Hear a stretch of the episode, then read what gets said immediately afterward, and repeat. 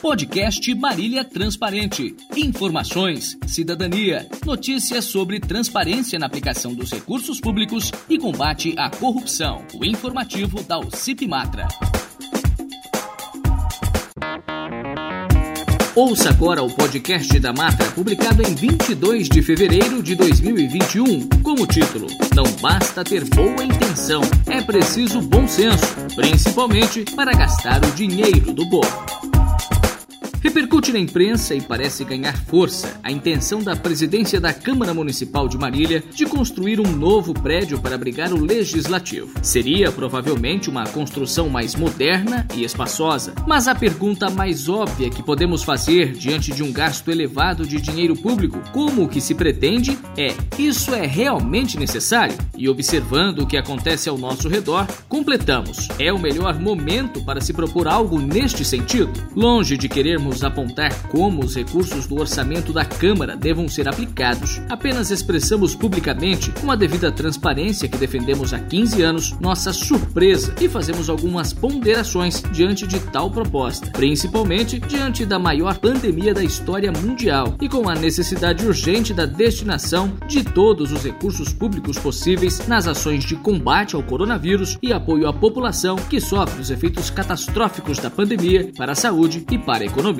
Ora, dizer que a construção da nova Câmara terá custo zero, como que foi publicado na página 6 da edição do dia 15 de fevereiro do jornal Cidade de Marília, com o argumento de que a construção será feita mediante parceria público-privada, é com todo o respeito que merece o vereador apontado na publicação como autor da afirmação menosprezar a inteligência da população. Afinal, a Câmara, que hoje sim tem custo zero com aluguel, passará a desembolsar mensalmente um valor considerável uma vez que neste aluguel, por certo, estará incluído os custos da construção ou da adaptação do imóvel feito pelo proprietário. Só para citar um exemplo do quanto isso pode custar muito caro para o povo, a prefeitura paga atualmente mais de R$ 6.700 de aluguel em uma casa no Jardim Marília para abrigar uma unidade de saúde da família. O custo elevado do aluguel do imóvel, que fica em uma área popular e não passaria de R$ 2.000 em valor de mercado, foi justificado em laudo de engenharia pelas adequações adequações e melhorias que precisaram ser feitas para que a unidade de saúde pudesse funcionar naquele local. Então, imagine quanto irá custar o aluguel que a Câmara terá que pagar quando o novo prédio estiver pronto, em região nobre da cidade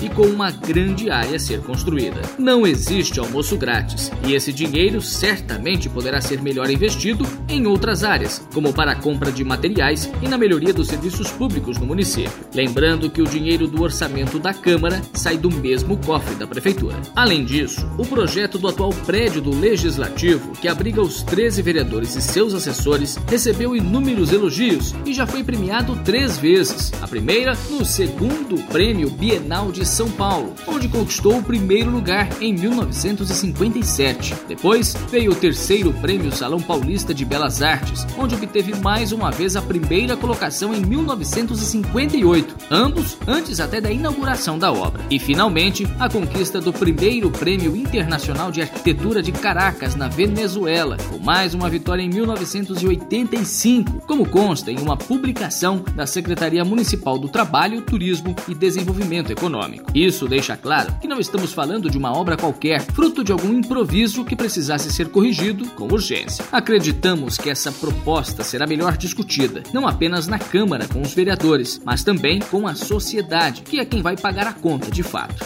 Até porque os mesmos rumores que ensejaram a construção da nova sede do Poder Legislativo apontam o desejo de mais espaço para abrigar mais assessores. A Matra lembra que após o envio de uma representação à Procuradoria-Geral de Justiça do Estado, a Justiça determinou em 2016 a extinção de 42 cargos comissionados na Câmara Municipal. Só com a extinção dos 42 cargos considerados inconstitucionais pela Justiça, o município passou a economizar mais de 30 milhões de reais por mandato. A cada quatro anos. E ressaltamos que, mesmo sem esses 42 nomeados, o trabalho na Câmara Municipal fluiu normalmente. Não se teve a notícia de nenhum prejuízo ao andamento das atividades ou abertura de concurso público para a contratação de profissionais para suprir a ausência dos que foram tirados a mando da Justiça. Mesmo assim, em fevereiro de 2019, em votação unânime, os 13 vereadores da legislatura passada aprovaram a criação de mais um cargo comissionado para cada gabinete, incluindo mais um para a presidência. Com isso, além de um chefe de gabinete para cada vereador, os parlamentares passaram a contar com 14 novos assessores, o que corresponde a um gasto de aproximadamente 3 milhões de reais a mais a cada quatro anos. É sério que, em plena pandemia, pretendem aumentar novamente os gastos do legislativo, ao invés de reduzi-los,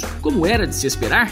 A Matra divulga as informações em defesa da transparência e da boa aplicação dos recursos públicos. Fique atento, cidadão. Cobre o seu vereador para que ele realmente represente os seus interesses e não permita que propostas como estas sejam aprovadas.